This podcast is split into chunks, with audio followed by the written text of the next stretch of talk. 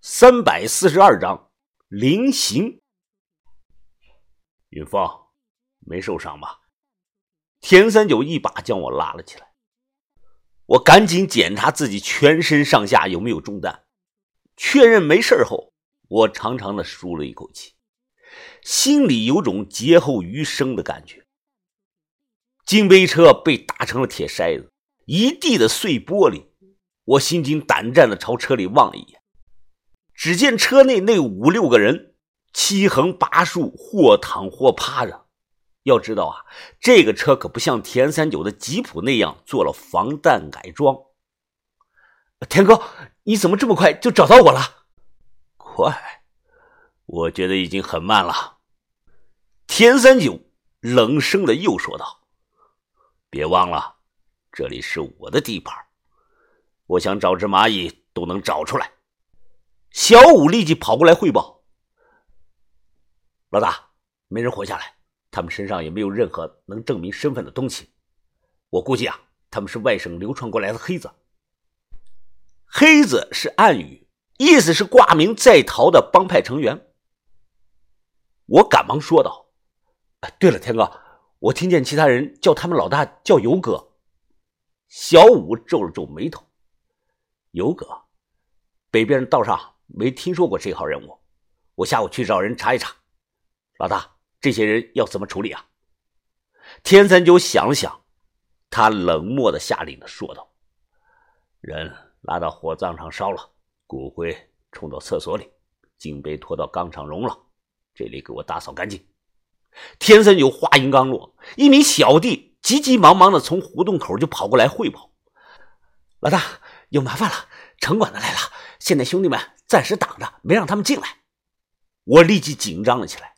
大白天搞出这么大的动静，果然招来了麻烦。田三九缓缓地吐出了一口烟，他朝着胡同口望了一眼：“小五啊，你去吧，就说我在这里，让他们走。”小五前去交涉，余下的两人一组准备把尸体转移到封闭的货车里。正抬人的时候，田三九忽然喊：“等一等！”他迈步过去，掀起一个人的上衣。我也看到了，在这个人的胸口处有两把交叉的黑色小刀纹身。田三九又撩起来其他几个人的上衣，发现这六人都有统一的黑色小刀纹身的图案。田哥，这这代表什么？田三九眉头一皱。竟然是广西的小北刀会，怪不得都这么嚣张。据我后来了解，这个什么小北刀会，全称叫小北刀南门会，成立于上世纪九十年代初，大本营在广西南宁。其帮会成员非常的团结，做事也非常的狠。两千零三年，他们老大被抓后判了死刑，早就执行了。其老大死后，原小北刀南门会的成员四散逃窜到全国各地，有部分人组成了小团体，包括帮人杀人报仇，只要肯出钱，什么都做。这些人是狠，可田三九更狠，他们这次踢到了铁板，付出了自己生命的代价。关于那个神秘的仇家，为何大老远找来一伙流窜的广西人动手呢？我猜可能只有一个原因，不是他不想就地找，是因为北方的各大帮派等组织没人敢接下这个活因为要动的人可是河北老大田三九。别忘了，隔壁河南的地下皇宋家四兄弟都不敢和田哥交恶，还有谁敢呢？这个就叫威名，而威名建立在绝对的实力和能力之上。毫无疑问，田哥有这种实力和能力。上午十一点，汽车站的门口，一辆桑塔纳车内，田三九打开一罐啤酒，递给了我。他脸上神态是略显疲惫。田哥，你要小心啊！云峰啊，我的安全不用你担心。不过小洛的事啊，我希望你能帮我保密。王把头那里。也不要告诉他。我点头说好。你是不是觉得我太自私了？我没说话。田三九重重的拍了我一下。他看着我，兄弟，等你有天遇到一个真正深爱着的女人，你也会像我一样自私的。我刚想反驳他的话，车门已经被打开了。我背着包下车，看着车窗一点一点的关上了。田三九目不斜视的看着路的前方，他眼神坚定。车走了，一口气喝完啤酒。我眯着眼瞄准，只听到当啷一声，我精准无比的将易拉罐扔进了十米开外的这个垃圾桶里。哟，我操，真准啊，真准啊！一个背着单肩包的年轻胖子夸赞我。我笑了笑，准备进站。哎，兄弟，兄弟，你等等，等等。怎么？这个胖子呢？目测三十岁左右，笑起来有点猥琐。他看着我，哎，兄弟啊。我看你两手空空的，行走江湖，哎，不能没个防身的家伙事儿啊！哦，你卖什么的？卖刀还是卖枪？你怎么看出来我是江湖人呢？我好奇的问他。你大老远走过来，我就看出来了。你虽然年纪轻轻的，但眉宇间可是透着浓浓的江湖气呀。你刚才说对了一半，我是卖防身东西的，但我既不卖刀，也不卖枪。那你他妈的卖什么？我卖药啊！他拍了拍自己的单肩包，我的药只卖江湖人。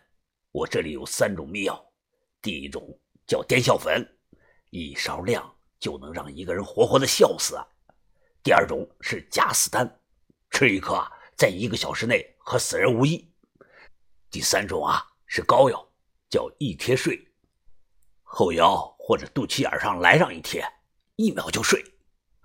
我听得摇头。早年火车站、汽车站附近有很多这种卖药的，不过啊，一般都卖的是什么强效秘制老鼠药，像他卖这种乱七八糟的药倒少见。哎，别走，别走啊！看来你是不信我的药啊。我信，但是我没兴趣。让开，我赶着去买票呢。哎，别没兴趣啊！我的一贴睡，你难道也没兴趣啊？你意思是，他神秘的一笑，露出了一副你懂我意思的表情。既然你是卖药的，那老海狗你听说过没有啊？他点了点头，当然听说过。严格的算起来啊，我算是他的徒孙呐。我师傅、啊可是大名鼎鼎的白日梦，你听说过吗？我靠！我心里顿时一惊啊！这胖子连白日梦那女的都知道。还是他师傅，看来他不是个卖假药的骗子，看来卖的是真东西啊！机不可失，我想想，马上说道：“哎，那一贴税来二十张，假死丹和癫笑粉各来三份啊，没问题，没问题，先给钱后给药啊，一共四千八，这么贵啊？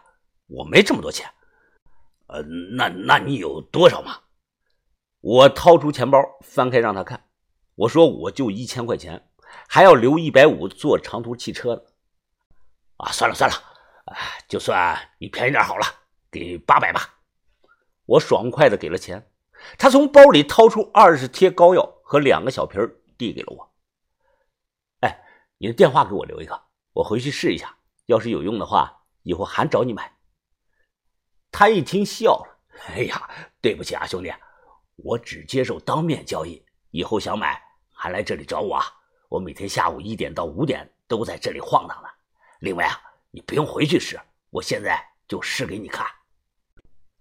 他掏出张一睡贴撕开，此时正好前边不远处有一个人蹲在那儿系鞋带他走过去，二话没说，撩起来别人的衣服，啪的一下就把膏药贴在了这个人的后腰上。这个人愤怒的回头看了一眼，还没来得及说话呢。